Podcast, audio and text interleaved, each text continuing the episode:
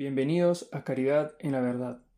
Papa Francisco, Audiencia General, miércoles 27 de octubre de 2021. Catequesis número 13. El fruto del Espíritu Santo. Resumen leído por el Santo Padre en español.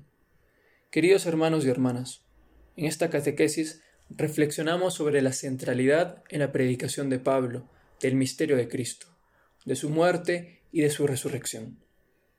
El apóstol exhorta a los Gálatas a no perder de vista a Jesús en la cruz, y a que esta imagen se haga vida en ellos, hasta identificarse con Él. Es un llamado que nosotros debemos acoger, abrazando la cruz de Cristo y adorándolo en la Eucaristía, donde lo contemplamos muerto y resucitado, entregado por nosotros para darnos la vida verdadera. En esa oración recibiremos el mismo don que Jesús entregó en la cruz, el Espíritu Santo.